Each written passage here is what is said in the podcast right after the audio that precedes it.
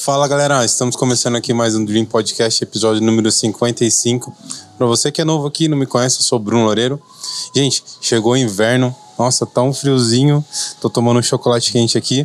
No, a gente tá no Manacá, como sempre, né? Nosso ambiente delicioso que a gente grava. É, podia, podia ser um vinho, né? É, podia ser um vinho, né? O convidado não trouxe, né? oh, eu não trouxe porque aqui no Manacá tem uma carta legal aí que a gente acabou fazendo é, para eles com poucas opções, mais boas. Então. Que legal, cara. Se quiser. Ó, já demos spoiler. É. Hoje a gente vai falar sobre vinho. É. Então eu trouxe um, um grande amigo, o nosso convidado hoje é o Wagner Trindade, proprietário do Armazém do Baco. Exatamente. E muito obrigado pelo, pelo convite. É um prazer estar aqui é, compartilhando um pouquinho essa, esse período aí, né? Que até, de certa forma, é um período longo. 15 anos né, já, 15 né? anos. E são 15 anos que a gente é, tá à frente disso aí com muito prazer. Então... Eu acho que a minha primeira pergunta, né, é, acho que é a curiosidade maior de todo mundo, porque é Armazém do Baco, né? De onde que surgiu esse nome? É, Baco é o deus romano do vinho, né? Então, é, na mitologia romana, Baco foi é o filho, né, de Zeus com a Semele. Então, é, foi um, um, um, caso extraconjugal com uma mortal, e né? E esse caso né, nasceu o Baco. E o Baco acabou difundindo toda a cultura do vinho nessa, é, nessa época, né, ou nessa, nessa fase da mitologia aí, que na verdade mitologia é São se contos, cria, né? né? Exatamente. Então, é, o Baco veio daí. Tá? Que então, legal. É o deus romano. E você tem o deus grego também, que é Dionísio, né? Mas a gente acabou optando até em função aí da, da facilidade, né, da, da dicção do nome Armazém de Baco. Então a gente. É... sinceramente, eu não tinha feito essa associação ainda, hein? Exatamente. Que legal, cara. Em, em relação ao Deus. É o nome do, do armazém é, do Baco é. com Deus. É, muita gente ainda né, desconhece né, essa situação, né, o, a origem né, do, do nome Baco, mas vem daí. Que legal. A gente procurou algo que seja né, original, né, ou que fosse original na época. E estamos aí hoje com, a, com o armazém de Baco aí, firme e forte. Que legal, cara. Deixa eu perguntar, faz 15 anos já que existe. Sim. É, como que você iniciou? Como que foi a origem, né, do armazém do Baco, cara? É, na verdade foi uma, uma conversa que nós tivemos, é, eu e meu pai, na época, porque a nossa família sempre foi muito ligada né, ao vinho. Então eu tinha essa imagem né, do, né, do vinho aos encontros familiares. Que legal. Então a gente tinha muito essa, essa situação em, em evidência. Né? A gente se programava para toda a família se encontrar e a gente tomar bons vinhos, né? Ou os vinhos que tinha na época que não eram tão bons assim quanto os que tem hoje, né? Nós tínhamos uma uma variedade aí pequena né, de vinhos na época e a gente procurava, né, dentre essas variedades aí, é, algo que fosse do nosso agrado. E, e eu ligava e ligo até hoje né, essa questão muito à, minha família. E numa dessas oportunidades, né, bem tempo depois, porque tô falando dessa época quando eu tinha aí 13 para 14 anos. A conversa que eu fui ter com meu pai, né, é, diante da, da inauguração, né, ou de uma eventual é, abertura de loja de vinhos, foi quando eu já estava na faculdade, né? E a ideia só foi amadurecer posteriormente a, ao meu ingresso né, na, na, na carreira de, de advogado. Então, eu advoguei durante seis anos. E foi nessa época que a gente teve é, a, a concretização aí da abertura né, do armazém. Então, é, a gente até comentou, né? Que se caso não desse certo, a gente teria que fazer o sacrifício aí de tomar todo o estoque. e claro, né? Graças a Deus não precisou e a gente está aí com bastante atividades aí, não só dentro da loja, como fora dela também. Então. Cara, que legal. E uma, uma dúvida. Você começou fazendo advocacia, era isso que você queria mesmo? Exatamente, isso. Ou não, você sempre quis, você sempre tinha essa paixão pelo vinho, ou foi algo que foi crescendo? É, nós tínhamos esse. Vamos, vamos colocar que seria né, uma atividade por hobby, né? E graças, lógico, ao meu pai que é, fez todo o investimento na época é, relativo à, à, abertura do, do armazém, né? E na época eu procurei conciliar a minha atividade né, de advogado com a loja também, que era algo que era extremamente prazeroso para mim. E meu pai já estava aposentado na época, né? Então a gente foi é, juntos, né? É, fazendo as atividades que eram pertinentes aí à manutenção da própria loja e, claro, fazendo essa conciliação com a advocacia.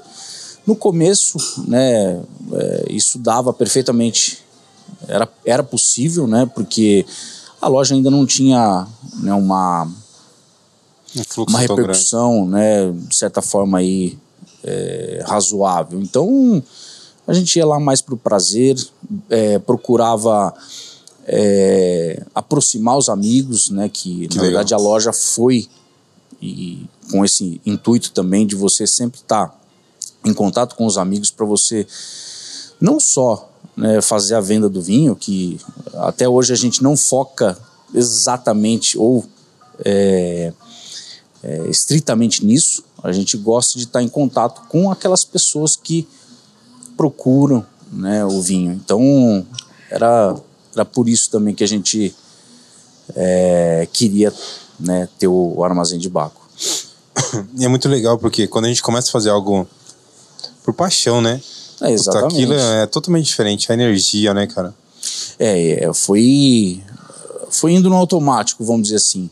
E aí, quando eu percebi, é, eu já estava me desligando completamente da, da advocacia, porque eu já sentia que não tinha como é, eu é, conciliar né, a, a advocacia, porque me tomava muito tempo. Né? A advocacia você tem que estar tá completamente focado né, para você poder é, trabalhar de uma certa forma é, correta. E o armazém de Baco foi me puxando né, aos poucos e é uma atividade muito mais prazerosa, pelo menos para mim na época era o que eu sentia. Eu, poxa, eu vou ter que escolher porque as duas coisas ao mesmo tempo não dá para fazer. E a gente já tinha com algumas propostas de trabalho né, em conjunto com alguns importadores que é, viam, né, ouviram em nós uma, um trabalho diferente, né, um, um sistema de trabalho um pouco é, fora do que você tem aí né, em comum, né, ou por aí afora. A gente trabalhava um lado mais conceitual uhum. né, em relação ao vinho, e isso chamou a atenção né, da, da desses, dessas empresas. Por quê? Poxa, uma cidade no interior que é, pouco era explorado nessa né, situação do vinho e tem lá né, uma, uma, loja, uma pequena loja que faz um trabalho que muitas lojas de grandes centros acabam não, não fazendo. Então gostaram do nosso trabalho e fizeram algumas propostas que foram completamente né, irrecusáveis e foi a partir daí que eu passei a me dedicar integralmente ao vinho e aí eu fui fazer né, muitos cursos, né, fui fazer essas viagens fora para poder conhecer os produtores que nós trabalhávamos de perto, né, e que essa legal. foi essa é, uma proposta que, que foi feita para nós na época. Então é, tudo isso foi é, me jogando naturalmente, né, ou, né cara? É, ou me colocando completamente aí na, no vinho. E aí eu larguei completamente aí a, a profissão de advogado sem nenhum receio, porque na época, é, lógico, existe um risco, né? para tudo que você vai fazer. Embora eu estivesse relativamente consolidado, né? Na época, como, como advogado, eu é, não hesitei né, em nenhum momento em fazer a, a, a modificação né, de, de profissão. Você não teve medo, cara? É, eu, assim, no começo eu tive um pouco de medo, porque você sabe que, né, é, esse tipo de ramo, ele é, de certa forma, incerto. Mas o que, que eu tinha em mente era trabalhar seriamente nisso, porque é, é aquela situação, você sai de uma coisa né, relativamente certa para você cair no incerto. Então, para você descaracterizar essa situação né, de incerteza, você tem que se aprofundar. E aí foi o que eu, que eu fui fazer. Aí até hoje não, não, não paro, né? É, faço diversos cursos, né? E hoje eu praticamente falta uma, um nível para eu, terminar um dos principais cursos relativos ao, ao, ao vinho, né? Que é uma escola é, inglesa que é, possui né, uma uma autorização aqui no, no Brasil para poder ministrar né, esse tipo de curso, e são profissionais altamente né, gabaritados e é, eu fui fazer, eu fui buscar isso. Qual que é o principal? Qual que é o melhor, né? Então é isso que eu vou fazer. E, poxa, mas para direcionar ou para você dirigir uma loja, uma pequena loja de vinhos, precisa isso? Precisa isso, disso, né? E muito mais. Então é por isso que eu estou é, cada vez mais buscando me aprimorar nesse sentido. Senão, não tem razão de, de estar, né? Ou de focar nisso. É, porque daí é o nível de conhecimento, né? Você Isso. saiu de um, uma faculdade, né? De um, num molde tradicional, vamos dizer, de estudo, você foi lá, se formou, saiu com uma profissão. Exato. Aí, a partir do momento que você decide, né? Abrir uma empresa e você tem que ver ali que a capacitação depende de você ir atrás, né? É, ninguém, vai vir, ninguém vai vir ali bater na sua porta e falar, vir aqui estudar, né? É, e mesmo porque a questão ainda de, de venda de vinho é, principalmente aqui na cidade, ou nas cidades do interior, é um pouco complicado ainda. As pessoas ainda não absorveram completamente né, a cultura do vinho, ou aquela ligação quase que diária em relação ao vinho. É, isso necessariamente é, acaba dificultando um pouco. Né? Só que a gente tem outro sistema de, de trabalho que não é só para a pessoa física ou aquela venda direta para a pessoa física. Hoje a gente trabalha com é, empresas, né, é, com restaurantes e a gente faz um trabalho para que esses restaurantes tenham o quê? Um trabalho é, muito sólido né, na questão aí do, do vinho, né, que você tenha é, opções é, muito bacanas né, em termos de custo-benefício e que aquele, essa implementação de trabalho vai dar resultado para o restaurante. Então é isso que a gente também procura focar. Tá? Cara, e exemplo assim, eu acho muito legal, legal porque exemplo assim, é, a partir do momento que você foi, fez essa transição, você viu que você tinha que a necessidade de ter essa é, expertise, né? Sim. E, e, e, pelo que você está me falando, é um mercado assim que é bem escasso, né? Então você entrar ali e ser um expert, né? Você estudando cada vez mais, você entra no, numa, numa fatia do mercado e você, é, vamos dizer assim, quando você, que nem hoje há 15 anos, você é o único aqui na, na cidade Sim, né? é, então, loja especializada, sim. É. é por isso que a gente até estava comentando né, a respeito do que é, o que é o armazém de Baco, né? É uma simples loja de vinhos ou é uma, uh, vamos dizer, uma loja a mais?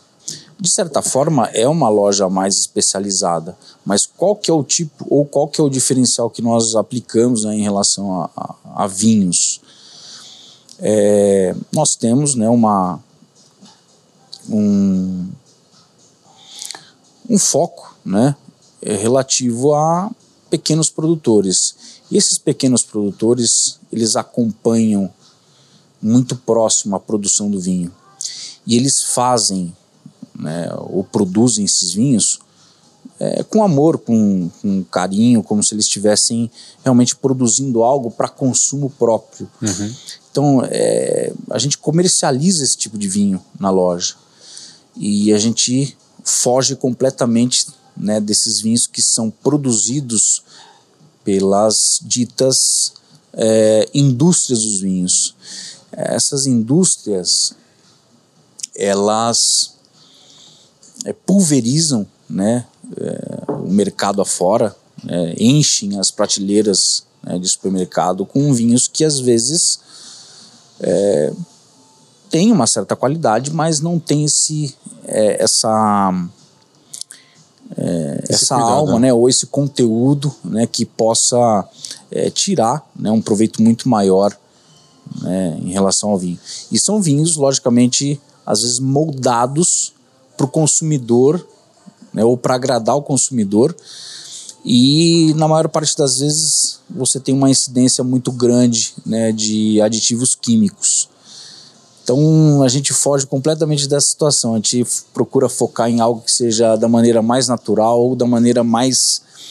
É, que tenha né, um, um, amor naquilo que se está fazendo. Porque a gente trabalha assim, né, a gente trabalha com, com, com amor no que a gente faz. Então por que, que a gente vai fugir dessa, dessa, dessa situação? Né? E é muito legal que você falou né, sobre trabalhar com pequenos produtores, né? Sim. É, acredito que não sejam locais, né? Que você está falando de produtores de vinho, acho que nível mundial, né? Isso, Depois nível você... mundial, isso. E eu acho legal, eu acho que uma pergunta que eu tenho para te fazer hum. é para tentar entender. Já. É, o foco seu também trabalhando com esses pequenos produtores eu não sei se existe no seu mercado, mas a gente vê muito no, no mercado de bebida, tipo de whisky, né? Sim. Existem muitas falsificações, né? Pessoas que trazem bebida. É, a marca todo mundo sabe qual que eu tô falando. Sim, sim. Precisa falar. Mas existe isso no vinho também? Existe. Existe cada vez mais. É, tá muito difundido isso, né? É, há uma entrada muito grande de vinhos, principalmente argentinos e chilenos, aqui né, no Brasil. Falsificados. É, falsificados né, e contrabandeados. Junto com o contrabando vem a falsificação. Então, é, não existe milagre. Né? O, o, produtor ele tem uma, uma parcela de terra, né? ele tem uma, uma quantidade é, limitada de produção. Tem muita gente que, poxa, é, você, você observa um vinho que muita gente está vendendo e fala, poxa, mas como que é possível né, tantos é, tantas pessoas ou tantas empresas, né, e na verdade muita é, pessoa física acaba entrando nesse, nesse meio, por quê? Porque vê um, um, um filão. Você tem demanda, você tem né, a, a, a, busca né, por esses vinhos argentinos, que é o principal foco hoje né, do, do consumidor brasileiro. Né, achando que o vinho argentino é o melhor vinho que se tem por aí só bebe isso. Então, é, se você tem essa demanda e você tem, às vezes, uma pessoa que não seja empresa, que pode até ser uma pessoa física mesmo, que vê uma abertura para trazer esses vinhos e, logicamente, é, direcionar para essa demanda, né, com a obtenção de lucro, por que não fazer? Né? É, é logicamente, na, na, na, cabeça dessas pessoas, né? Por que não fazer isso? E se eu tiver que trabalhar assim, né, um dia, eu fecho a loja.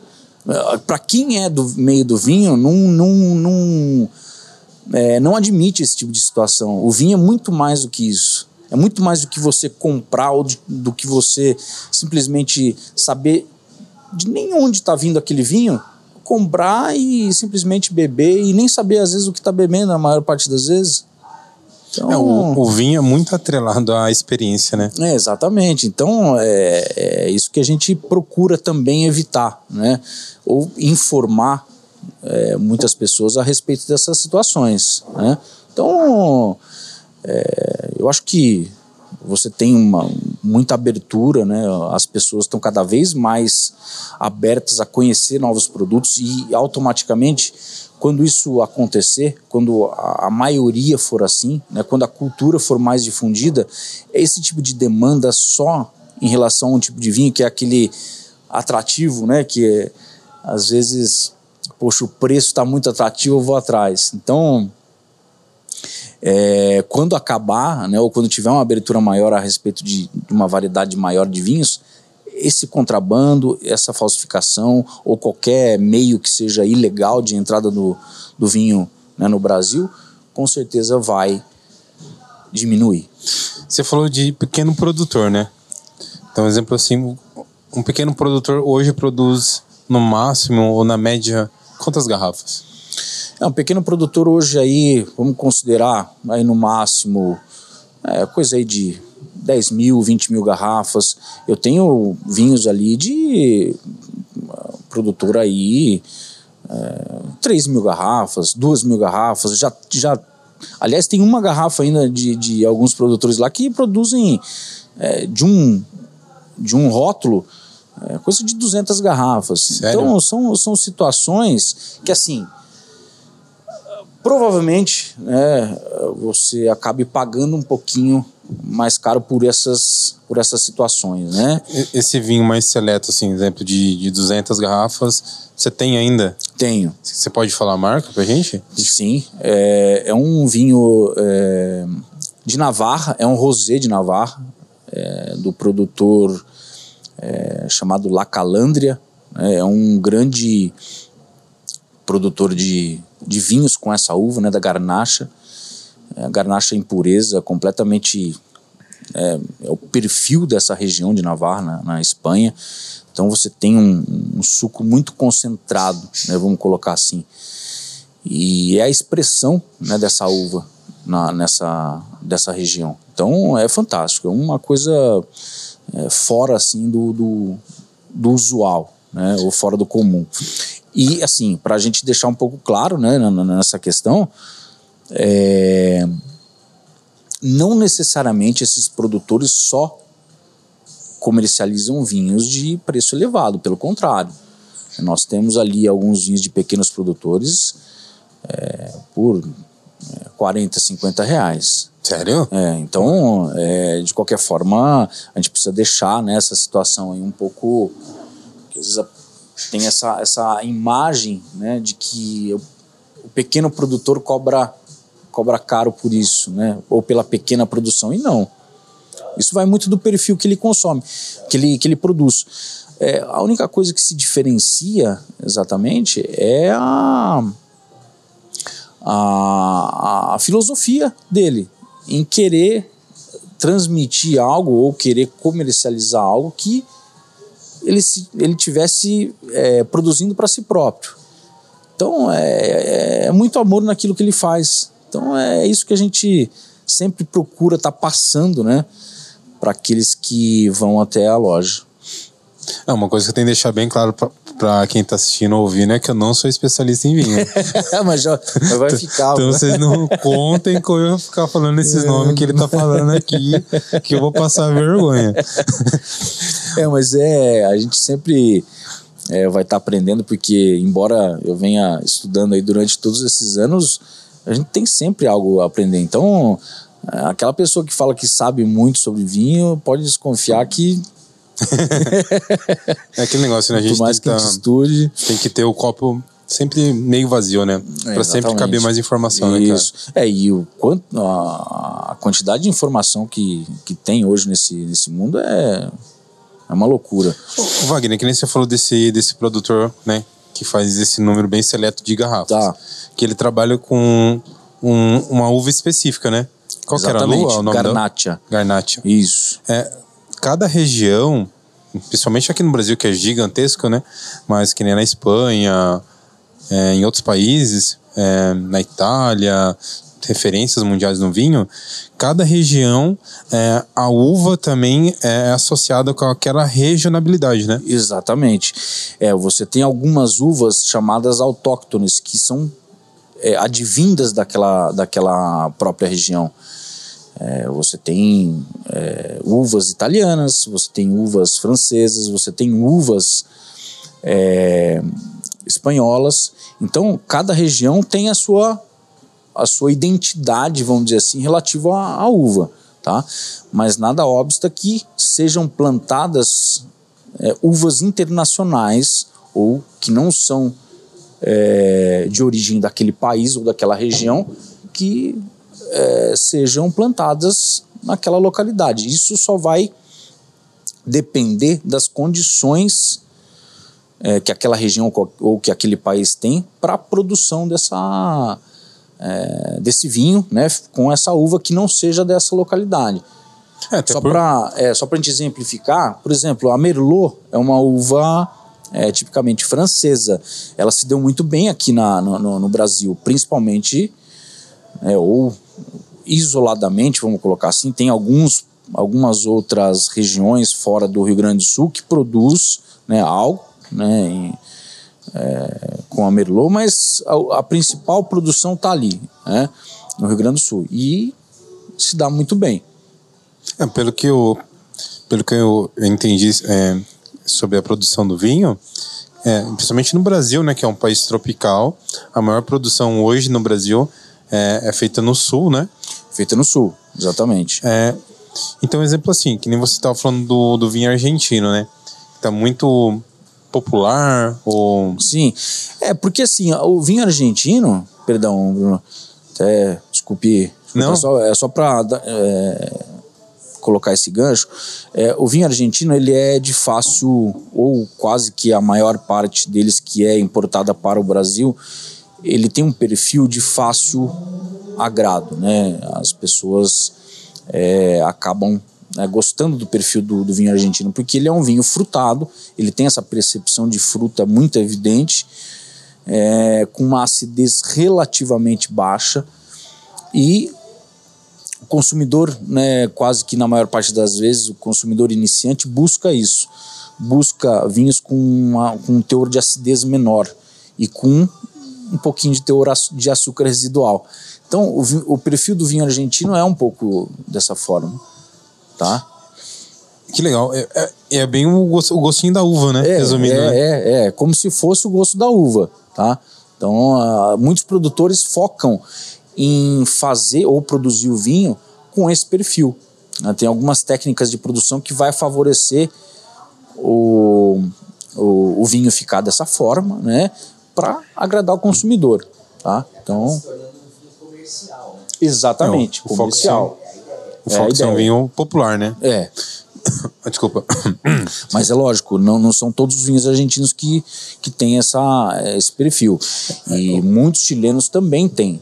O, tá? o ponto que eu estava referindo ao vinho argentino é exemplo assim: a, a origem do vinho é, é acho que a, a bebida, o vinho em si, eu não sei se é a bebida mais antiga, né? Mas a gente tem registros que os faraós bebiam os vinhos, né? Sim, nós temos aí né, alguns é, relatos que a, relatos, a iniciação é a iniciação aí da, da, da, produção ou né, algumas incidências de produção foram em se eu não me engano 6 mil anos antes de Cristo então Caramba. é uma coisa é, absurda, assim, né? É, porque a, o ponto que eu quero chegar histórico ali é que, exemplo assim, o vinho, né? É, ele não tem a origem ali na Argentina, né? Então eu queria entender essa correlação, por que, que o brasileiro tá fazendo essa, esse parâmetro de qualidade com a, com a Argentina, sabendo que o, a, a, origem do vinho não, não vem da Argentina, né? Não. É, isso hoje é mais pela, pelo custo-benefício? Também pelo custo-benefício, mas é como eu também é, coloquei. Né, da, da, parte é, da relação, saborização. É, em, é, desse, desse, perfil de vinho. Então, é, o, como o Brasil ainda é um, é um país é, iniciante né, no, no, no, consumo do vinho, ele tem esse perfil. Né? Muitas pessoas gostam desse perfil, que é o perfil mais é, com um teor de açúcar residual um pouquinho maior. Né? Isso não quer dizer que ele seja é, meio seco ou doce, né? a classificação dele. Às vezes é um vinho seco, mas ele tem a percepção de uma fruta mais evidente em função da acidez um pouco mais, mais baixa.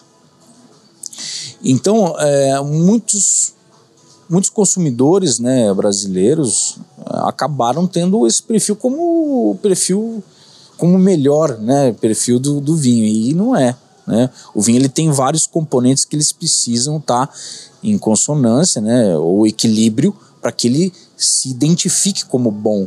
Né? Então você tem que ter uma acidez muito apropriada, você tem que ter um teor de açúcar residual em equilíbrio, você tem que ter o álcool em equilíbrio.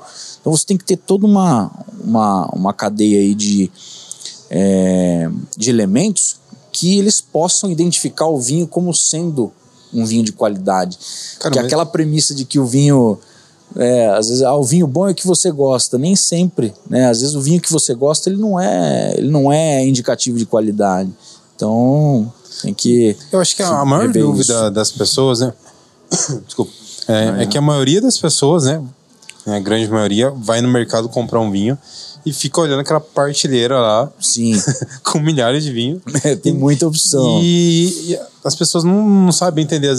Entender até mesmo o rótulo que tá ali, que é tinto, que é seco. É, cara, tipo, é muito difícil para quem não entende. Não, é, por isso que como a gente. que, agora, uma, uma dica sua, hum. como especialista do vinho, né? Dá para essas pessoas que vão chegar no mercado vão ouvir o podcast e falar assim: puta, agora, agora eu tô sabendo comprar o vinho, tô num outro nível. Sim. Qual que é esse, com essas dicas que você pode dar, cara? É, eu, Deixa eu anotar aqui. Hein? É, eu costumo até, você tinha comentado aí a questão do custo-benefício, né? O argentino, na verdade, ele tem essa, essa, esse perfil de um vinho relativamente bom de custo-benefício. Né? O próprio chileno, você tem os portugueses, né? Então, para você, né, diante de tantas opções, procurar sempre focar na uva, que isso, logicamente, você vai ter que pesquisar. Né? Por isso que o vinho, às vezes, acaba. É, ou né, as pessoas não, não, não criam né, uma, vamos dizer, um perfil de consumo porque acabam, né, por qualquer outro tipo de situação, não, não adentrando as informações do vinho. Então, se você não tem informação, você nunca vai saber comprar. Né? Não adianta você falar, poxa, estou aqui, o que, que, será que eu vou né, é, comprar? É, você vai ficar realmente perdido. A partir do momento que você começa a é, pesquisar um pouquinho, pelo menos a respeito da uva que é nativa daquele, daquele país, ou que seja originária do país, já é um, um funil para você comprar um vinho relativamente certo. Por exemplo, Malbec da Argentina. É, isso é o que a gente mais vê no mercado, eu acho. É, por exemplo, um Cabernet Sauvignon da Argentina, você não vai... É, não que a Malbec seja originária da Argentina, que é, ela é francesa, a Cabernet Sauvignon também, mas são uvas que são símbolo daquele, daqueles países, né? Ou de certo país. Então você tem que procurar, primeiramente, se você não tem noção nenhuma, procurar isso. Né? Qual que é a uva, vamos colocar aí, símbolo da, do, do, do Chile? É a Carmener. Então, poxa, é, eu vou aqui olhando o vinho chileno, vou arriscar no Carmener, que é um, um é a uva símbolo da, do, do país, né? Então você Toda garrafa tem essas informações? Praticamente deveria ter pelo menos toda que vem né, da América do Sul aqui né uhum. você pegar algumas alguns países não colocam essas informações principalmente França a não ser alguns rótulos que são vendidos de maneira muito comercial mesmo que aí você vai ter a a, a, a especificação da uva. É, da uva no rótulo tá então mas como daí a pessoa vai saber é aí que tá, cara. Por isso que né, o vinho acaba tendo, às vezes, né, os seus mistérios aí e acaba afastando um pouco né, algumas pessoas na hora de você. Na hora de. Por isso que. É, na hora de difundir a, a, cultura, né? Por isso que na hora de é, você escolher um vinho, né? É, se você não tem uma informação nenhuma, poxa, esse vinho não vou, não vou comprar, porque qual é a informação que ele me traz? Nenhuma. E muitos produtores acabam aqueles que logicamente se interessam, né, é, voltado para a questão comercial, é, identificar a uva, identificar, sabe, mastigar para o consumidor aquilo que, que ele está comprando, ou pelo menos o máximo de informação que ele puder passar através do rótulo. É porque se a pessoa vai lá, tipo, não tem no rótulo, putz, já é uma já é uma informação a menos, né? Sim, sim. Hoje o brasileiro é muito acostumado, né?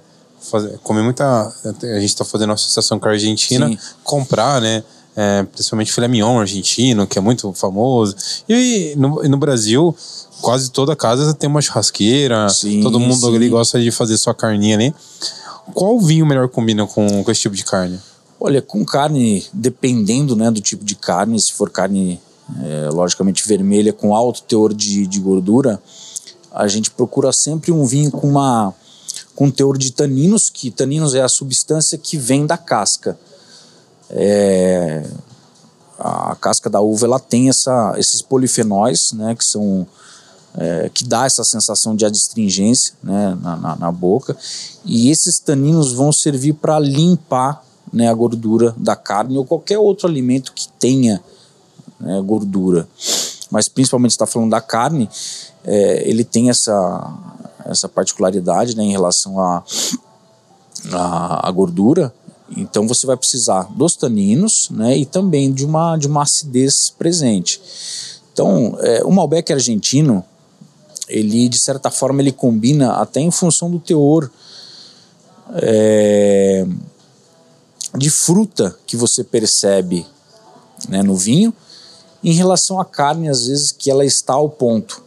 Porque a carne ao ponto ela te dá uma textura e até um sabor equivalente a essa a, a esse perfil de vinho né, do Malbec argentino. Então você tem aí algumas situações que favorecem né, essa combinação. Agora, é, isso vai depender muito do ponto da carne, vai depender do tipo de coacção ou de cozimento, vai depender de várias situações para você direcionar o vinho. Não é simplesmente, ah, poxa, é um Malbec argentino, vamos comer com qualquer, ou vamos acompanhá-lo com qualquer carne. Não é assim.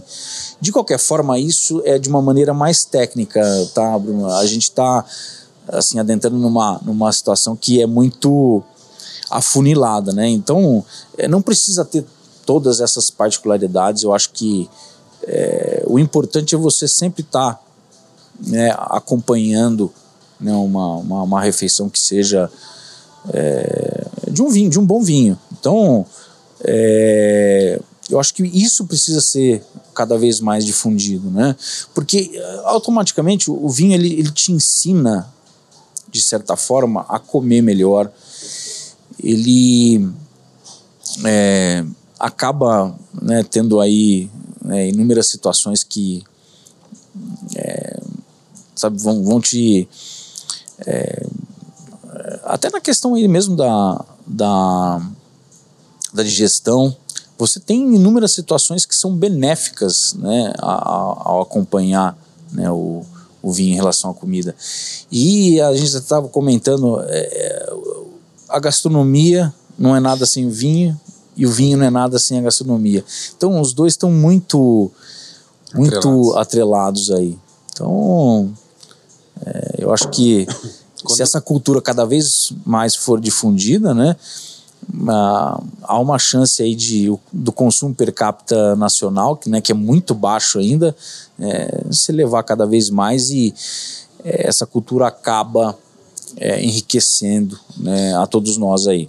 Eu acho muito legal que você está falando de, de gastronomia, né? Porque tem muito a ver, né? Então, conforme você vai comendo, você sabendo de tomar o vinho certo com, com aquele prato, com aquela sobremesa, naquela ocasião, isso conversa muito, né? Muito. Qual foi o primeiro curso que você foi? E aí, ainda fazendo correlação com isso que a gente está falando, qual que foram as primeiras crenças ali que você foi, foram quebradas sua em relação ao que você sabia do vinho e aí você foi fazer o primeiro curso seu, você falou, putz, mano, não era nada disso. é que eu tava pensando. é, na verdade a gente sempre é, pesquisou né, bastante sobre vinho, ou sobre a produção do vinho, né? E o curso, né, na verdade eu fui fazer porque eu já me interessava por essas situações, mas eu queria partir para uma, uma, uma, área mais técnica. Né? E, e, isso acaba nos ajudando a exatamente a, a acompanhar, né? ou até mesmo é, sugerir né, essas situações e até mesmo é, fazer alguns é, alguns eventos que cada vez mais as pessoas estão procurando isso, né? Qual foi o primeiro curso que você foi fazer? O primeiro curso foi no Senac. Foi no Senac em Águas de São Pedro. Hum. Foi em Águas de São Pedro. E aí depois é, a gente até fazia a venda de vinhos para o Senac em São Pedro, que é o hotel, hotel Senac, né? Então eu ia fazer a entrega dos vinhos lá e já ficava para fazer o curso que eram de três dias. Eu passei seis meses Caramba, fazendo legal. esse curso. Era um curso de certa forma não tão técnico, mas eu tinha dois professores ali que eram antigos no mundo do vinho e que tinham e que me ajudaram, né? Foi a base minha para ter a minha a minha opinião sobre o vinho, o meu perfil, o, qual que, o, o que eu gostava em relação ao vinho. Eles me ajudaram a moldar. Lógico que eu já tinha né, um perfil de gosto, mas eh, eles clarearam muito para que eu pudesse né, exatamente eh, consolidar o meu perfil né, de, de vinho. Entender também, né? O porquê que você gostava daquilo, né? Isso, isso, foi Qual exatamente que é o seu perfil de vinho? É, o meu perfil de vinho é, hoje, é, relacionado a, a- a estilo ou, ou- ou algum país específico? É, algum- como, como que você faz a, a escolha do- dos seus vinhos, gosto pessoal e, e a diferença que você vê pro armazém? Pensando no consumidor, qual que, como Tá. é que é? É assim, pro meu consumo pessoal e pro, É. pra venda? É. É, Porque daí, pra você, você tem o gosto seu pessoal. Sim. Só que daí a gente pensando também no mercado. Exato. Pra gente entender essa diferença. É, automaticamente a gente acaba puxando um pouco do que a gente gosta, né, pra, pro consumidor, né? Então, é, hoje eu procuro, né, é, esses vinhos que são feitos né, com essa identidade, né, do local e dos produtores também. Mas o meu perfil de gosto é para alguns vinhos um pouco mais é, vamos colocar assim, menos potentes, né? São vinhos, de certa forma, mais equilibrados. Então eu procuro sempre né, focar aí em alguns vinhos é, franceses, alguns italianos, é, alguns espanhóis de algumas regiões. Então, é, hoje uma, uma, uma boa base da loja está nesses países aí. Eu foco bastante na questão do, do, do vinho italiano também, que o vinho italiano ele é bastante gastronômico, ele tem por si só a característica né, de acompanhar uma, uma variedade grande de, de pratos. Então eu procuro focar neles também, que além de eu gostar do estilo, ele tem essa, essa facilidade né, de é, ter uma, uma amplitude grande aí de é, variedades que podem combinar com diversos tipos de, de gastronomia. Que legal, cara. Vou passar um recadinho aqui pra galera. Maravilha. Pra você que tá assistindo a gente aqui no YouTube, ou tá aí no, no seu carro, na sua casa, não sei, ouvindo a gente pelo Spotify, fica o convite. Você não tá ainda inscrito aqui no nosso canal? Clica aqui, ó. Se inscreve no nosso canal aqui no, no YouTube. Se você está no Spotify, entra no nosso perfil, clique em seguir. E, gente, no Instagram a gente só posta os cortes. Então, se você tem o hábito lá de consumir nossos cortes, vem pra cá também, vem pra assistir a gente no YouTube, ouve a gente no Spotify, que os programas só ficam na íntegras, na íntegras nessas duas plataformas. Também quero fazer um agradecimento muito especial para a HCred. A gente está falando muito de negócio, de empresa. O, o, o Wagner comentou aqui com, com a gente o início do Armazém do Baco. E para você que tem um negócio ou você quer abrir uma empresa, a gente tem a HCred, que é o nosso patrocinador, nosso parceiro aqui, que pode auxiliar você a também abrir sua, a sua primeira empresa. Ou se você quer aumentar o fluxo de caixa, quer fazer uma compra grande, ele também pode ajudar você a fazer esse investimento no, na sua empresa. Então, entre em contato com a HCred, vai, vai aparecer aqui, aqui, aqui, não sei aonde vai, vai aparecer em algum lugar aqui da tela, HCred. Eu acho muito, a gente tá falando, entendeu muito so- sobre a história do Armazém do Baco. Eu queria entender um pouquinho agora, Wagner, como que, como é que foi essa relação sua com seu pai? Como que ele iniciou, né, a, a- essa conexão com os vinhos? É, se ele já vendia antes? Como que era isso?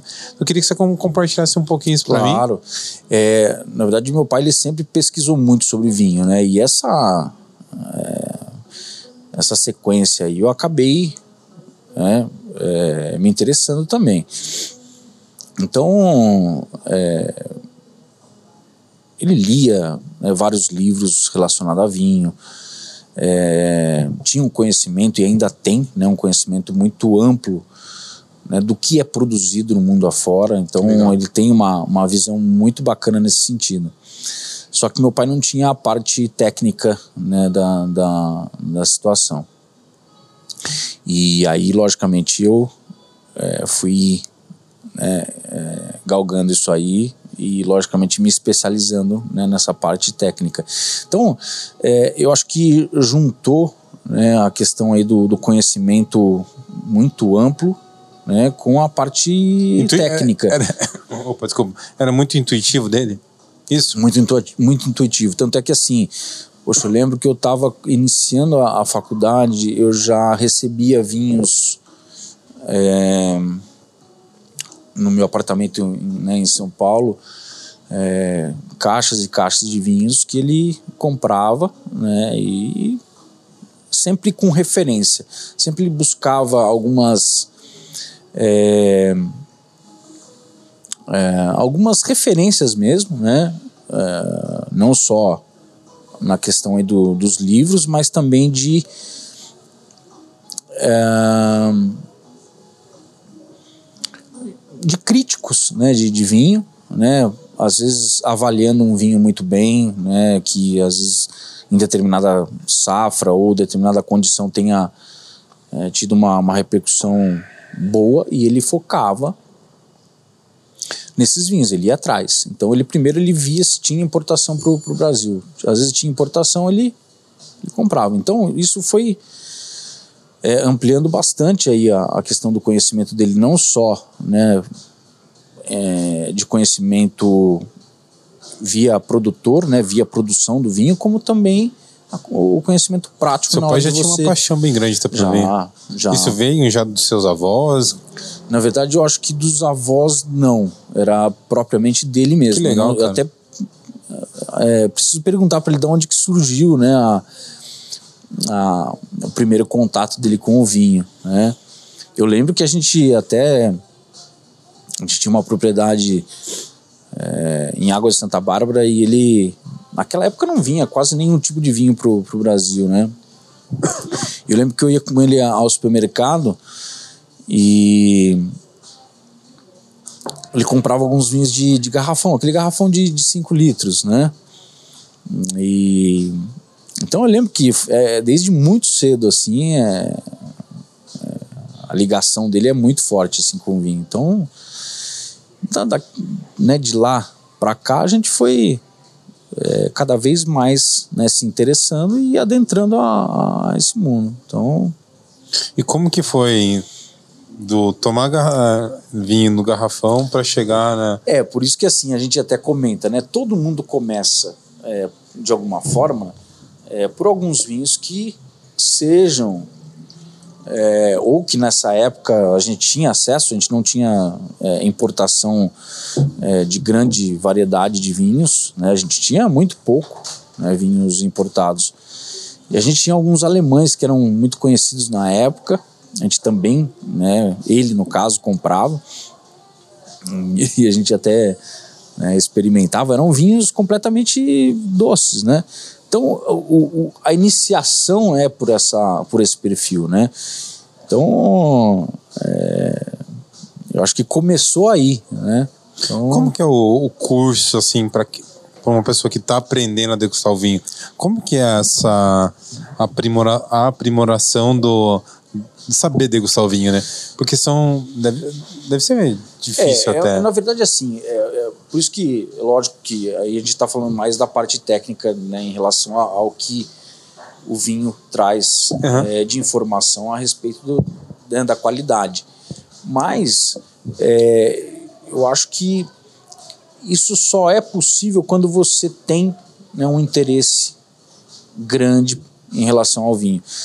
É, se você não tiver interesse, se você quiser simplesmente é, tomar um vinho por si só e, e querer desvendar ou é, é, colher um pouco mais de informação a respeito dele por si só, vai ser muito difícil. porque isso só vai ser possível com a habitualidade, né, ou com a, com a frequência de degustação e a partir da, das informações né, que ele vai te trazer. Por quê? Porque todo vinho ele vai, e lógico, aquele que tem um, um perfil né, de, de uma produção coerente e séria, ele vai ter um perfil daquela, daquela, daquela região. Então, se você pesquisar um pouco mais, poxa, esse vinho aqui é um pouquinho mais ácido do que aquele que eu estou tomando, ou daquele que eu tomei. É, será que tem alguma ligação com, com aquela região? Será que é o clima? Será que é o perfil do produtor? Então, é, tem várias situações por trás disso. Então, é, essa técnica de degustação envolve toda essa questão né, de você saber por trás daquele vinho, né? O porquê que ele é daquela, daquela forma. É louco, né? Porque o vinho é toda uma arte, uma mixologia. não é só ir lá tomar, né, cara? É, não, mas assim, ó, por isso que a gente até comenta, né? É, o, o, vinho, ele tem né, essas particularidades, mas não que você necessariamente precisa disso para você consumir o vinho. Poxa, é, é, o vinho é para ser consumido sem, sem é, rodeio nenhum, pelo contrário, é para você acompanhar uma refeição e estar tá, é, é, acompanhado aí de pessoas que é, o, o, vinho ele tem muito disso, né? De você sempre estar tá, é, em, em, união de pessoas, né? O, o vinho para você é isso. É, exatamente. Então, é, essa é a cultura que é, que vem lá de trás, né? Que é muito enraizada em todos os países só aqui no Brasil, ou lógico, né, alguns outros países que têm uma produção muito recente que ainda né, galgam muito, muito devagar, porque a produção é, é, é, é muito recente. Então, é, a gente acaba né, tendo essa, essa situação aí para que isso se torne cada vez mais evidente, né? Essa, esse tipo de cultura. E lógico, é, se você souber o que você está tomando, é lógico que você vai ter muito mais prazer em fazer isso. O você faz um evento no, no Armazém do Baco que chama as confarias, né? Isso. É, isso foi uma, uma, vamos dizer assim, uma sacada sua como empresário, que você viu ali que é, vamos dizer assim, a região, a cidade, os clientes precisavam, precisam, onde que você viu uma oportunidade ali de educar melhor os clientes? Sim. Ou foi como que surgiu essa ideia das confrarias para gente para as pessoas entenderem que é uma confraria também? Sim, é porque o que acontece é uh, como a gente está comentando, né? O vinho é sempre essa essa tem essa característica por unir né, as pessoas. Lógico que aqueles que gostam do vinho, né? Então, isso só foi uma, uma, dizer, uma, uma situação né, que é, favoreceu esses encontros, porque não, não, pensei no lado empresarial, pensei simplesmente na questão de você estar tá, né, acompanhado de pessoas que têm um propósito em comum, que é é, você conhecer cada vez mais vinhos. E lógico, esses encontros eles acabam sendo recheados do que? De muitas informações. Não é simplesmente você estar tá ali tomando vinho e falando né, é, é, simplesmente tomar o vinho por si só, comer e embora. Não é isso. É, por trás daquilo, é, você tem inúmeras informações e inúmeros tipos de cultura gastronomia, você tem é, histórias né, completamente é, diferentes, e isso acaba sendo muito enriquecedor. Então é um encontro cheio do quê? De informações. Então essas informações relativas àquele país, ou aquela região, ou aquela cultura, ou aquele contexto todo, tudo isso se torna um, um, um encontro muito prazeroso, porque você está entre amigos, você está assim, sendo é, né, recheado ali de, de informações muito bacanas, né, de, relativo à cultura de, de muitos países. Então, poxa, é, é, sabe, ser une útil agradável. É você estar tá em boas companhias e absorvendo muitas informações, né, que seja atinentes aí a todo a toda a nossa parte cultural. E é legal que você, é uma troca, né? Você tá lá para compartilhar é, a sua sabedoria né, com os clientes, Sim. mas você aprende muito também, né, cara? Ah, não, poxa, é, é aí que tá.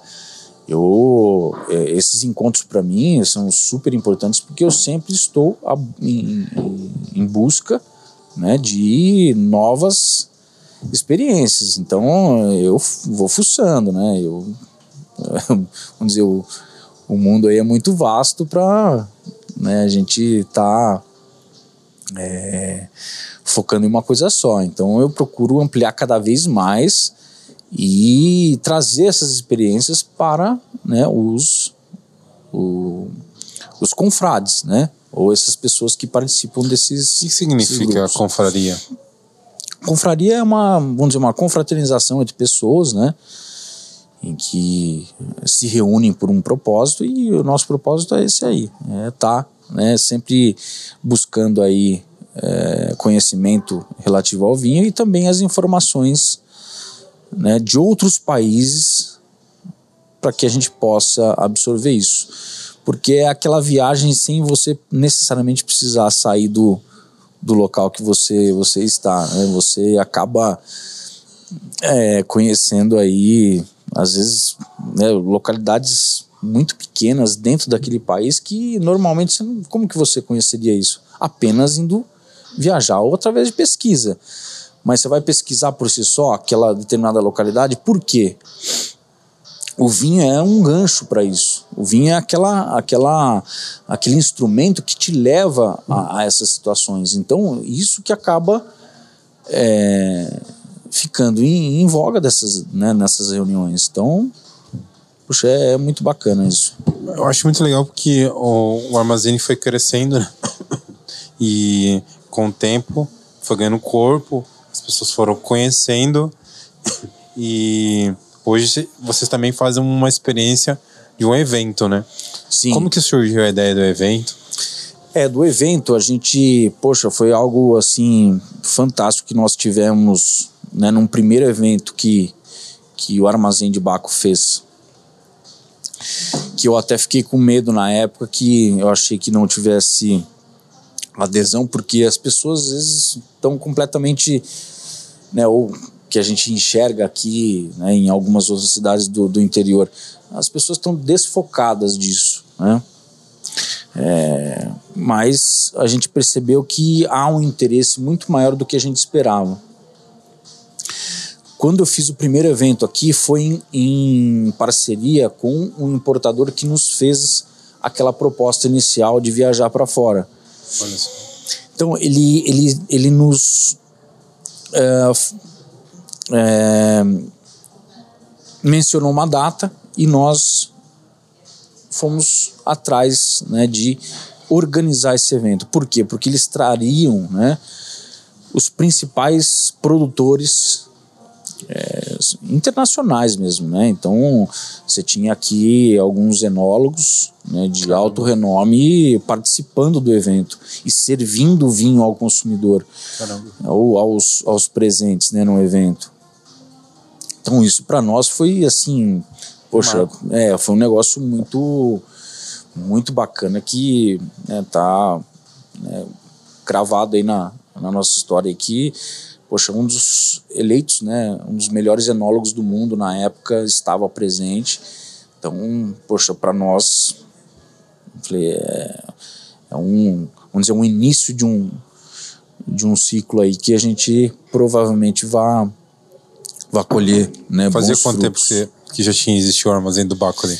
Ah, já tinha uns oito anos de existência, oito, nove anos. É, ali você, tipo, naquele dia, nesse evento, pra você meio que caiu a ficha, ou fez aquele. Você olhava, vê o que estava acontecendo e falava, putz, é, valeu a pena. você teve esse ali, sentimento? É, ali foi, poxa, eu, eu realmente olhei aquele, né, aquele evento todo acontecendo e aquelas pessoas que estavam vindo de fora de outros países para estar aqui no evento, realmente deu uma, uma mexida assim na, na cabeça. Falei, poxa, o que a gente fez até, até então é, tá dando muito certo, porque essas pessoas não vão em qualquer, né, em qualquer evento é, a nível que seja aí a nível Brasil mesmo. Então eles estarem aqui em Avaré fazendo esse tipo de, de acompanhamento e gostaram demais né, do, do evento que nós fizemos. Então, poxa, foi, foi muito legal. Tem um momento na vida da gente que a, a gente foca muito no, na parte empresarial do, do negócio para a gente chegar num nível de, de sucesso financeiro.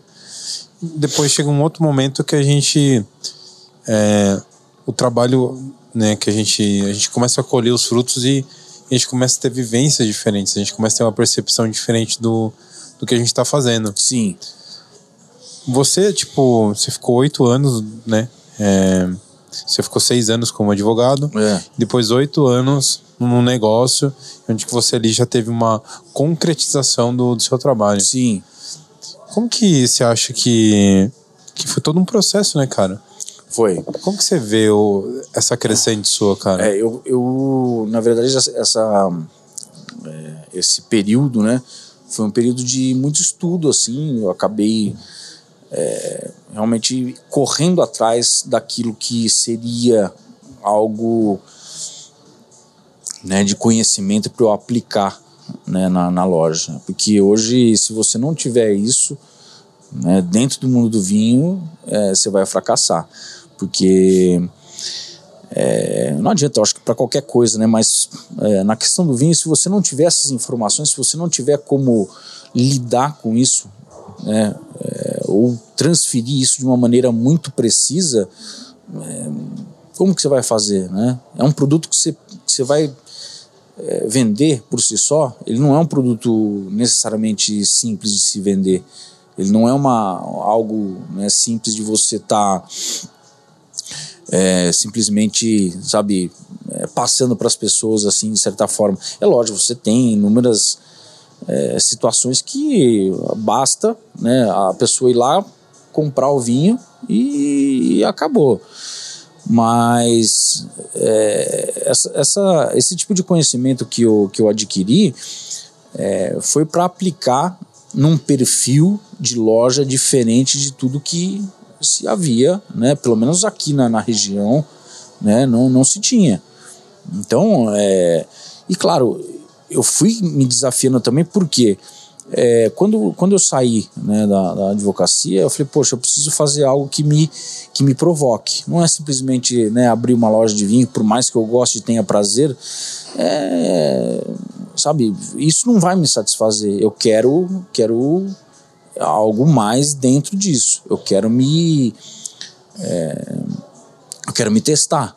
Então, é, é, esses cursos que eu fiz tinham provas. Então, eu fui passando por todas essas provas. E quando eu chegava ao final, é, isso me dava um prazer assim muito grande, porque poxa, em um dos cursos que eu fiz né, de especialização da França, que foi o FWS, que é uma, uma escola americana, nós tínhamos aí né, 40, quase 50 pessoas na sala, pessoas de nível considerável né, dentro do mundo do vinho, que era um dos primeiros é, cursos da FWS que estavam é, acontecendo aqui no Brasil.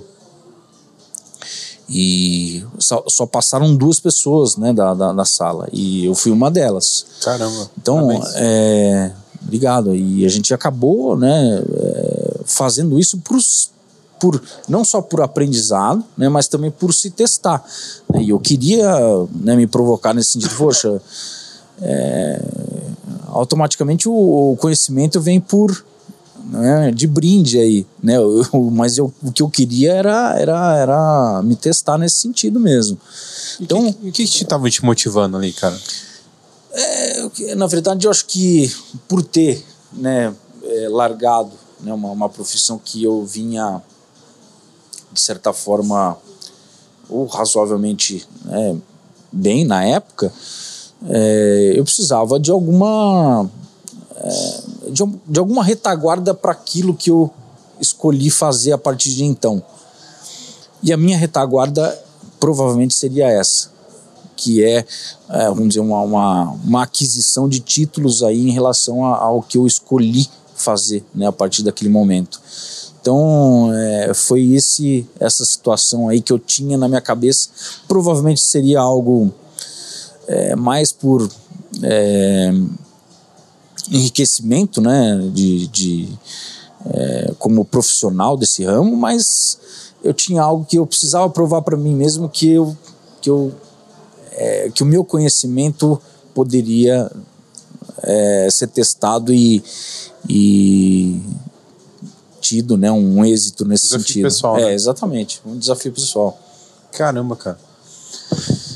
É, eu acho que agora é, eu queria entender o que, que você está planejando é, nesse momento pós-pandemia né, que a gente está vivendo, ou durante a pandemia, não sei mais, que é tanto um abre e fecha, né? Sim. O que, que você está planejando por Armazém do Baco e também em relação ao evento? É, os projetos agora, né, para não só agora pro, pro decorrer do ano, né, como para o ano que vem, o outro ano, é a gente sempre tá atento às novidades, né, Bruno, do que chega aqui no Brasil. Porque hoje você tem aí a incidência de quase 70 mil rótulos diferentes, né, aqui no Brasil, Sério? né, importados. É, são, é uma, um número muito grande. Então a gente tá, né, sempre teve, né, muito atento do que é, do que está entrando e o que é, é bacana, né, em termos de custo-benefício.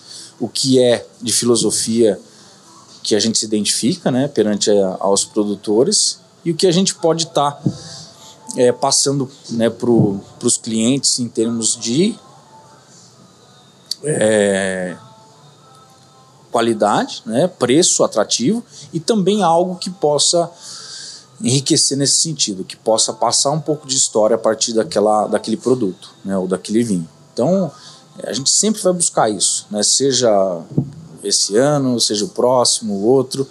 E aí, na questão de eventos, a gente sempre procura estar tá fazendo, né, não só eventos com um pouco, né, pouco maior, né, na, na, casa aí de 250, 300 pessoas, mas também, que é o caso do Wine Food, que é, eu faço junto com o Matheus, né, o Wine Food Festival. Chefe Matheus? Exatamente. E então, é, não só isso, como também outros menores que a gente faz na casa das pessoas.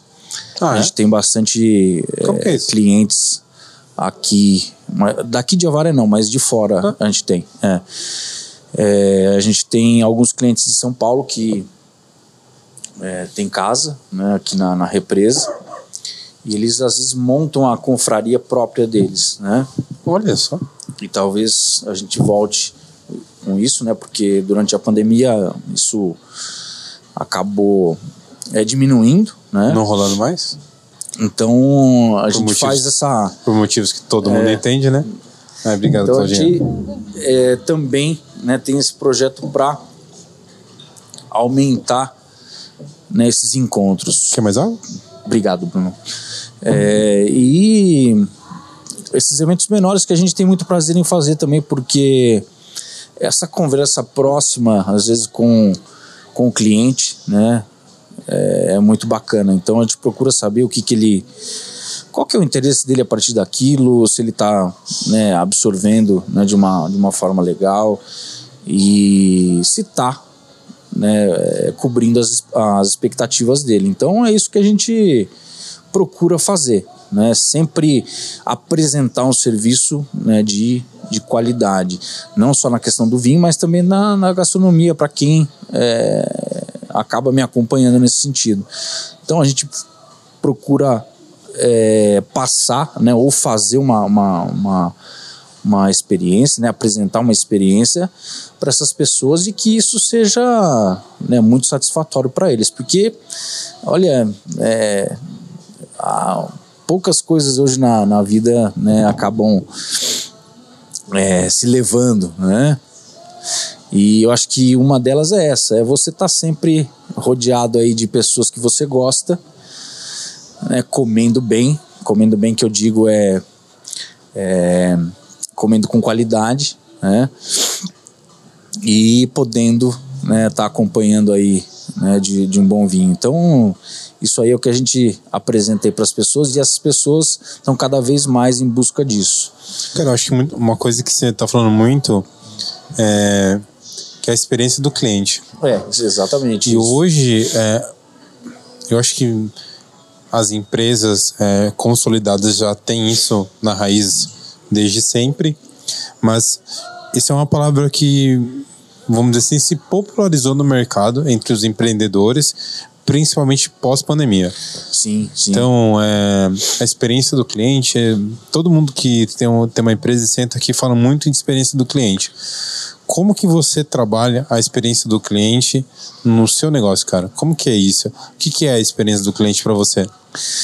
Porque, assim, é, essa experiência né, na questão de, de você estar tá apresentando algo que surpreenda em relação ao que ele é, vai comer e que vai beber. Né? Essa é uma, uma ligação que está é, tá atrelado. Né? Esse é um tipo de experiência que as pessoas hoje buscam. Né? Muitas que têm essa, essa cultura né, de você é, tá né, buscando algo de qualidade nessa, nessa situação você procura uma experiência nova, você procura uma experiência é, que você não tenha vivido ou que possa te surpreender nesse sentido. Então a gente procura fazer isso sempre com uma, com uma variedade de vinhos que seja é, um pouco fora né, do, do, do, do lugar comum, né? E na questão da gastronomia a gente procura né, ligar esse, esses tipos né, de vinhos a, a, essa, a esse tipo de, de gastronomia. Então a gente procura apresentar isso para as pessoas que normalmente elas não teriam em outro local. Por exemplo, é lógico, às vezes você vai num, num, num restaurante, você tem lá né, uma, uma variedade de vinhos legais, você tem às vezes até pratos que sejam é, muito bacanas, mas é, às vezes você ter uma pessoa para dirigir isso, que às vezes é o que faz o diferencial. E a, e a minha direção, quando eu faço isso né, para, para os meus clientes, eu procuro sempre passar o máximo de informação a respeito daquilo que está né, se comendo e bebendo. Então, essas informações acabam enriquecendo muito mais esses encontros. Porque às vezes você simplesmente tomar um vinho por si só e é, degustar um, um, prato, né, um, um tipo de, de gastronomia, sem ter uma direção, você vai ter prazer, é lógico. Mas se você tiver algumas informações complementares, né, ou que é, sejam né, é, identificadas nesse sentido, com certeza a pessoa vai sair dali com uma com outra visão da, daquilo que, que ele está é, vivenciando. Então, é, é, uma, é um enriquecimento, né? É, além daquilo que ele teria normalmente sem ter essa, essa direção. Tá?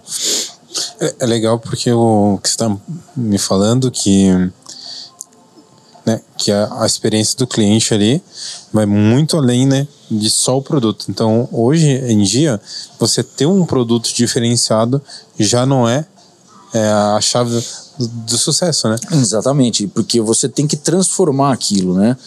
E lógico, você tem que fazer de uma forma muito bem feita, não só né, escolher os vinhos corretamente, escolher vinhos que às vezes podem até não agradar a, a, a, os, o, o cliente. De início. De início, exatamente. Mas que uh, você fazendo isso de uma certa forma que seja um apropriado, né, ou que seja apropriado, com certeza ele vai ter uma outra visão daquilo que ele está né, é, degustando.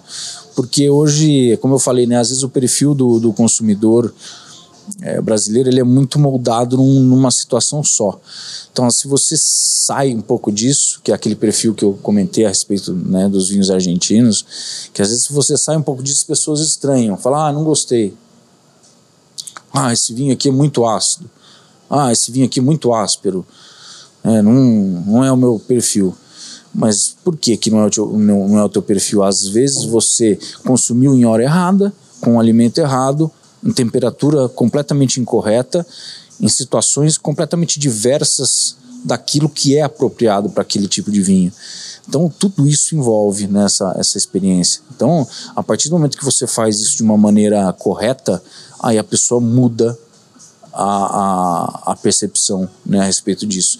E isso faz com que o que amplie cada vez mais a, a, o gosto da pessoa, porque aí ela sai daquele lugar comum que é o perfil né, mais fácil da maioria agradar para é, ampliar essa essa diversidade né, de gostos e de experiência. Porque senão você fica só numa coisa só, né?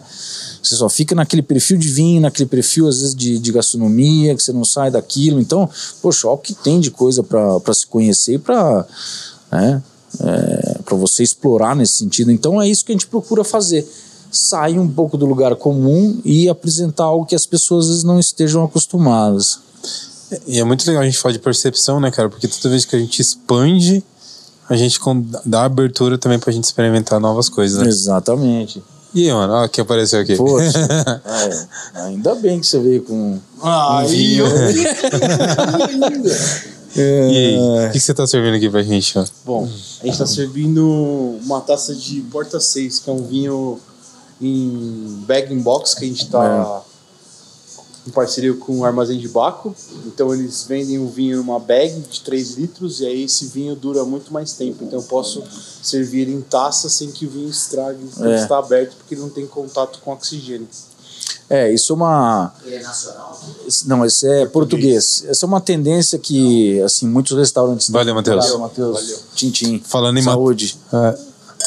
Uh, Pra, uh, o Matheus, para quem quiser conhecer mais o trabalho dele, gravou um podcast aqui com a gente. Foi muito bacana. Então, é, entra no nosso canal, tá, vai estar tá lá o Mateusão, e vocês vão conhecer mais da história do, do Matheus. E, meu, é um podcast incrível, foi quase duas horas, né? É incrível. É, por isso que a gente tá aí, né? Sempre tá com, com parceria, porque, como eu falei, né? O vinho sem a gastronomia Lógico, você acaba, né, por si só, às vezes bebericando vinho, como a gente está fazendo aqui, mas é, tá muito ligado, né? Esse é o é. tipo de coisa que é, o vinho praticamente foi feito para isso, para acompanhar refeição. Ô, Wagner. Um prato. É, fala para mim o que, que eu vou tomar aqui? Me explica esse vinho aqui. E uma coisa que eu queria entender, porque você, você vai pegar minha, minha taça aqui na câmera? É. Vai pegar aqui? Porque Vai pegar? Vai pegar? Não, então vou, coloca nessa câmera aqui que eu vou fazer. O que, que vocês ficam fazendo assim com o vinho? É, na verdade isso é um costume, né? Que, na verdade é pra. É um girinho assim? Existe um fim. É um freestyle? É. é um freestyle aqui, cara.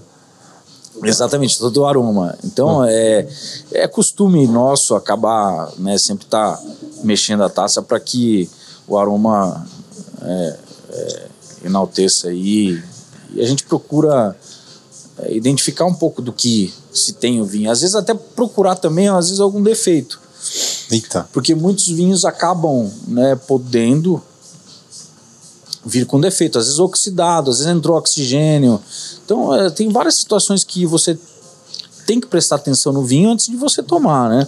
Porque senão o vinho tem bastante é, incidência de aromas, lógico que não são todos, mas uma boa parte, você tem bastante. Eu gostei.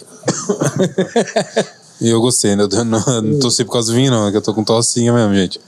É, esse é um vinho extremamente macio, né? E até Bem gostoso. De, até de certa forma. É, voltado né, para algo mais comercial mesmo.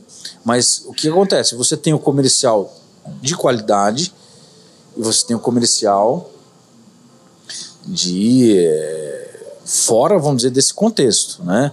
Então, o comercial que é feito para agradar o consumidor, porque, lógico, ele tem um perfil dele, que é um perfil com uma, com uma fruta um pouco mais evidente e acidez um pouco mais baixa. Isso facilita né, as pessoas gostarem. E Se o vinho é bem feito, se o vinho é equilibrado, não, não tem defeito né, na questão da, do, dos elementos, ele, ele tá perfeito. Então não é que porque é comercial é ruim, tá?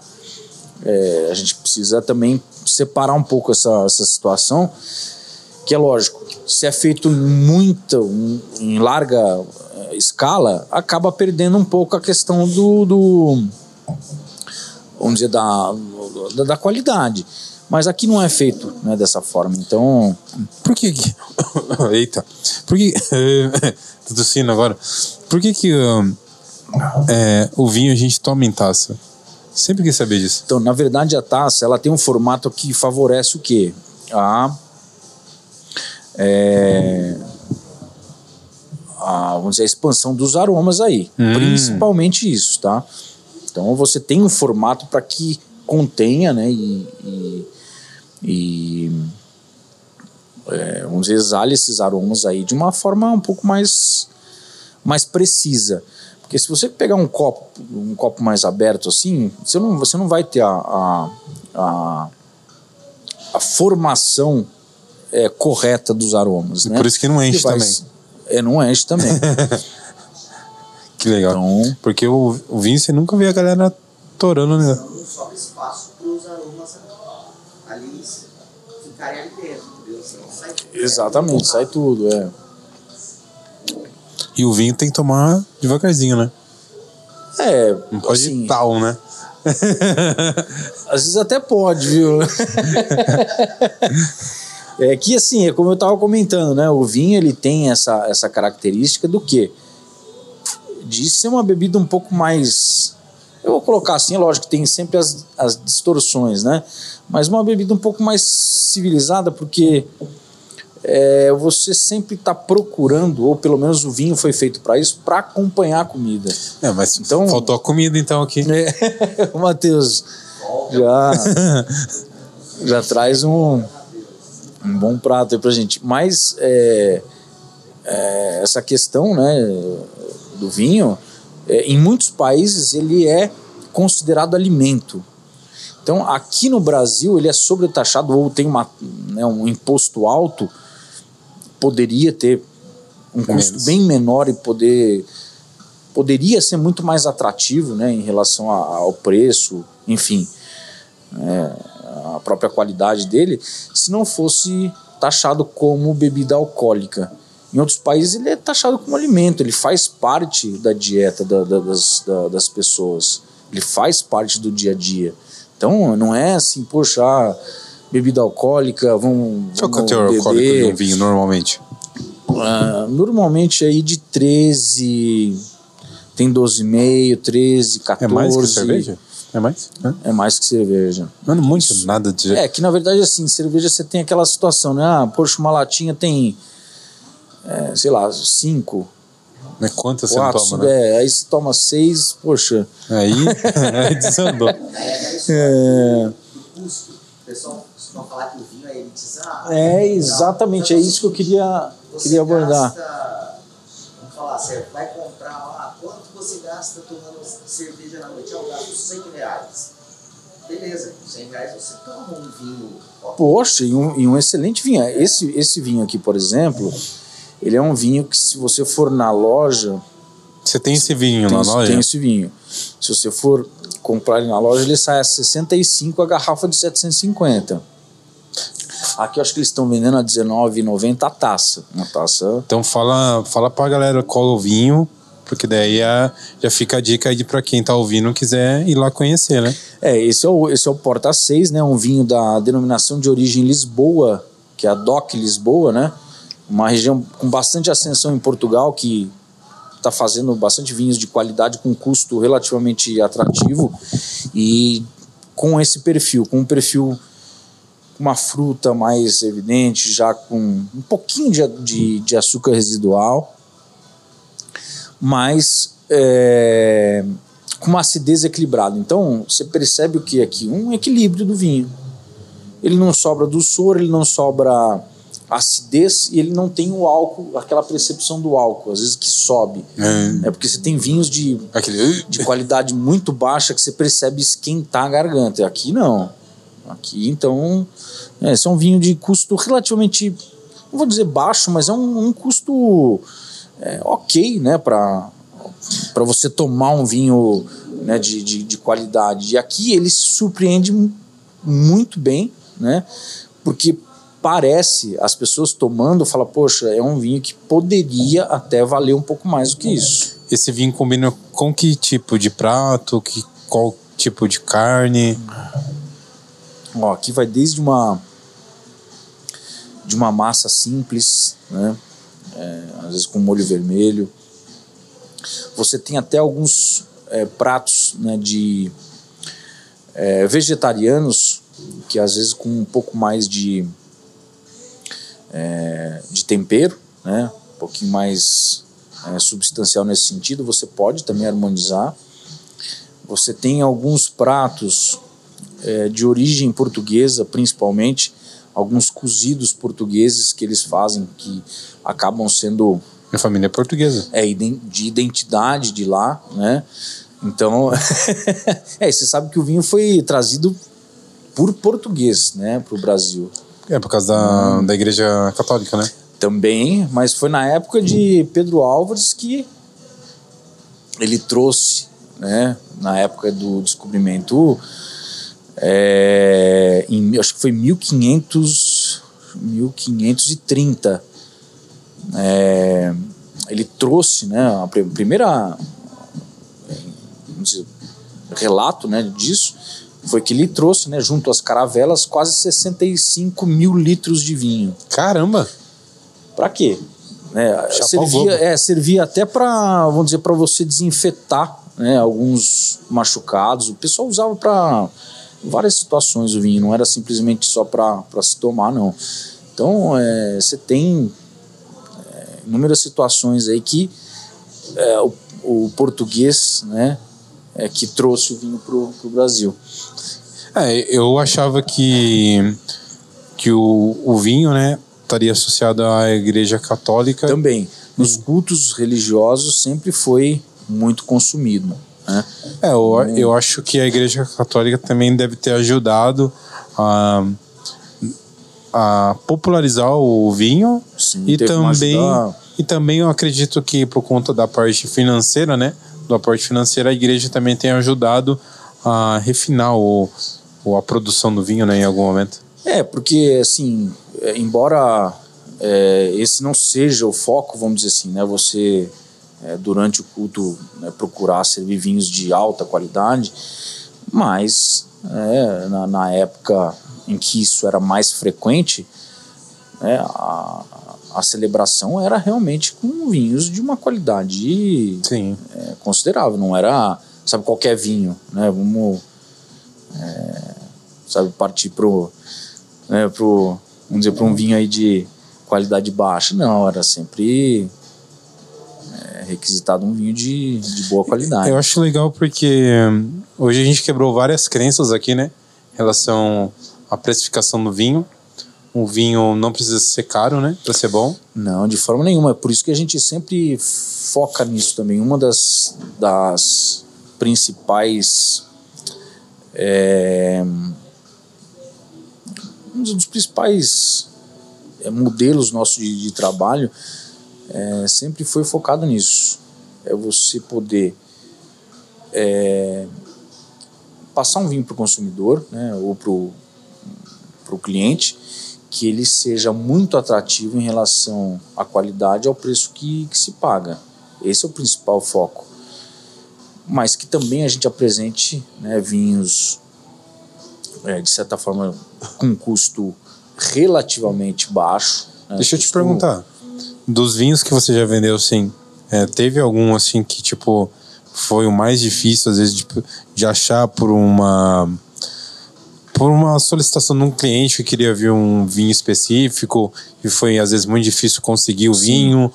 Ou um vinho tipo nossa esse vinho que a gente vendeu por ele ser um vinho ah que era único a gente vendeu num valor tipo que, que marcou assim você se lembra disso? Teve alguma situação? Sim teve teve foi um inclusive foi um, um vinho português também né? Tiveram alguns franceses e italianos mas um dos que a gente se recorda, é, assim, de prontidão foi um Pintas, cha- chamado Pintas, é um grande vinho de, de Portugal, né, do Douro, na região do Douro, e era da safra 2011. A safra 2011 nessa região foi uma das safras mais promissoras né, do, do século e também né, de praticamente um, um grande período em, Portugal. E nós tínhamos esse vinho na loja, nós tínhamos no site, nós tínhamos um e-commerce na, na época, para a gente colocar alguns rótulos que eram, de certa forma, curiosos ou que seriam né, de difícil acesso. E esse Pintas é, foi um leiloeiro que nos ligou, é, dizendo que queria comprar né, todas as garrafas que eu tinha na loja, que ele é, pagaria à vista. Caramba.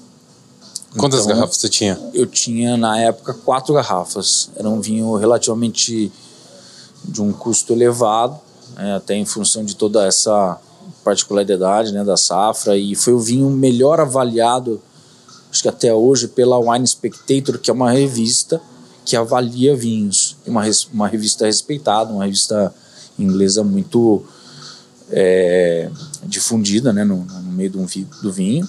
E ela tem uma repercussão grande, né?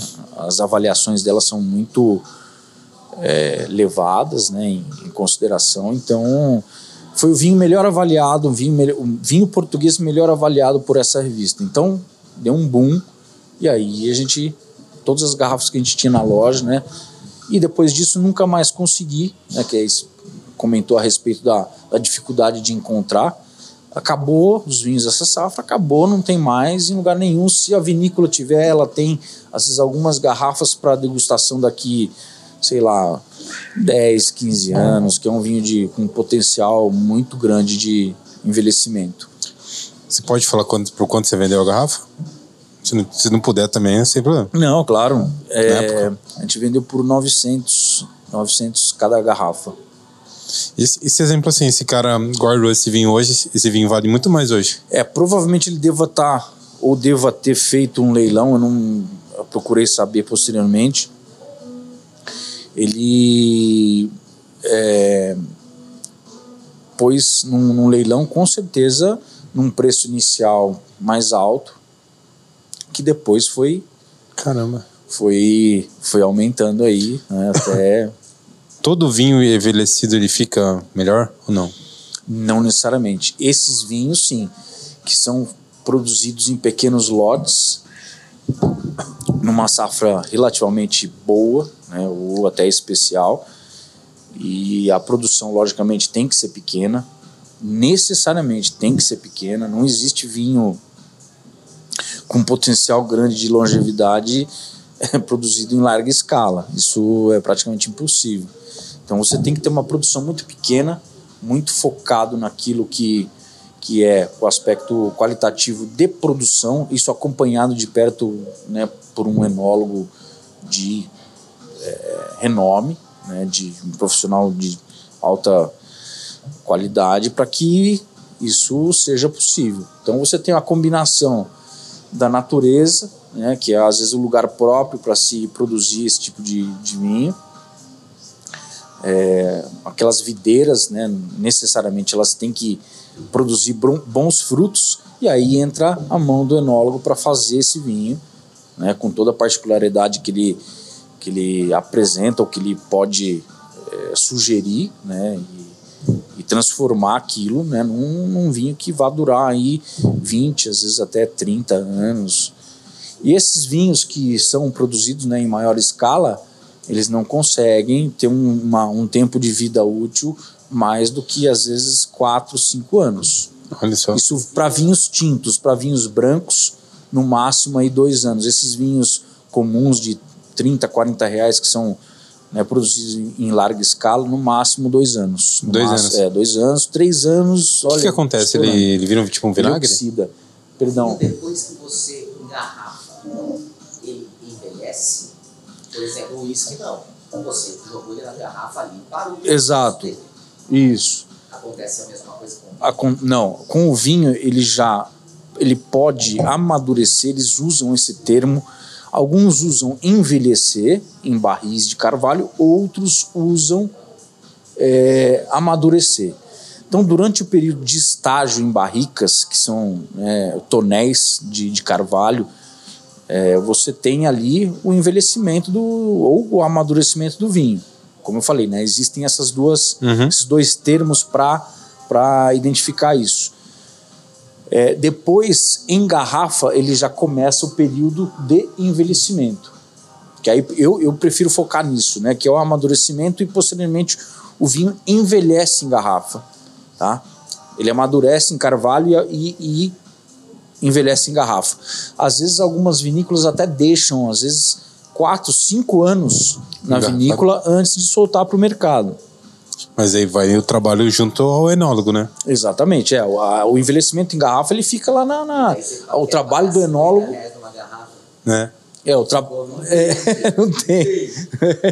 não, o trabalho do enólogo ele se encerra a partir do momento que ele engarrafa o vinho. Legal. Lógico, ele vai ter que conservar a garrafa de uma maneira né, muito apropriada e lógico, isso com certeza vai ser feito, porque é, não adianta né, você ter todo um trabalho e você armazenar a garrafa de uma qualquer maneira jeito. incorreta. Não, e na, na vinícola é, eles têm todo um cuidado a respeito disso. Eles têm ambiente completamente propício para envelhecer o vinho lá. E lógico, muitos vinhos já são é, lançados ao mercado sem esse envelhecimento e ele vai envelhecendo no, no- no mercado. Ele vai, vamos dizer, evoluindo. né? Vamos colocar o termo evolução. Né? Evolução porque ele pode te trazer muito mais propriedades Ao do decorrer que, do tempo. é, do, do que ele é, é, foi produzido, né, da- do, do momento em que ele foi produzido.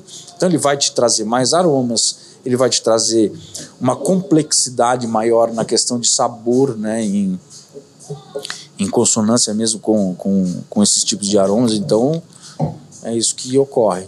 Que legal, cara. Wagner, muito obrigado pelo papo. Poxa, eu que agradeço, Brunão, mais uma vez, Obrigado cara. mesmo. Poxa, eu que agradeço estar aqui e a gente contar um pouquinho dessa situação. Eu acredito que né, o papo se estenderia aí né, por muito mais. Porque, Mas é bom pra deixar esse gostinho de quero mais, né? É bom pra deixar esse gostinho de Bem, quero na mais. próxima, é, poxa, eu trazer uma, uma aí pra gente tomar durante o. Ah, aí segura. Wagner, deixa o, o arroba do Armazém do Baco pra quem quer conhecer o seu, seu é, o trabalho. Instagram da loja é arroba armazém de Baco, né? Ali a gente divulga alguns é, eventos, alguns jantares que a gente acaba fazendo, algumas degustações. E a gente até usa né, o, o próprio Instagram para simplesmente fazer esse tipo de divulgação. A gente não gosta de ficar fazendo propagandas né, em, em relação aos vinhos por si só. Né? Às vezes você, sabe, essa coisa de promoção, ah, compre por tanto, le- né? É, vocês estão Leve- focando na experiência, né? é, então assim, é, o nosso Instagram é re- realmente para esse tipo de informação, né? Para a questão da experiência, não é, da venda isolada do produto ou do vinho. É isso daí. Galera, hoje eu conversei com o Wagner. A gente conheceu muito sobre vinho. A gente conheceu uma empresa incrível aqui da nossa cidade. Então, fica o convite, segue eles lá. E, e lembrando, né? Se inscreva aqui, se inscrevam aqui no nosso canal. Clica aqui. E se você tá no Spotify, clique em seguir. Desculpa minha tocinha hoje. Tá um dia muito frio aqui. Oh, mas o vinho já deu uma. ajudou a dar uma, uma esquentadinha já. Então peço desculpas aí pra vocês. É, fica o convite aí também pra vocês. Sigam o meu perfil, é o Bruno Loureiro.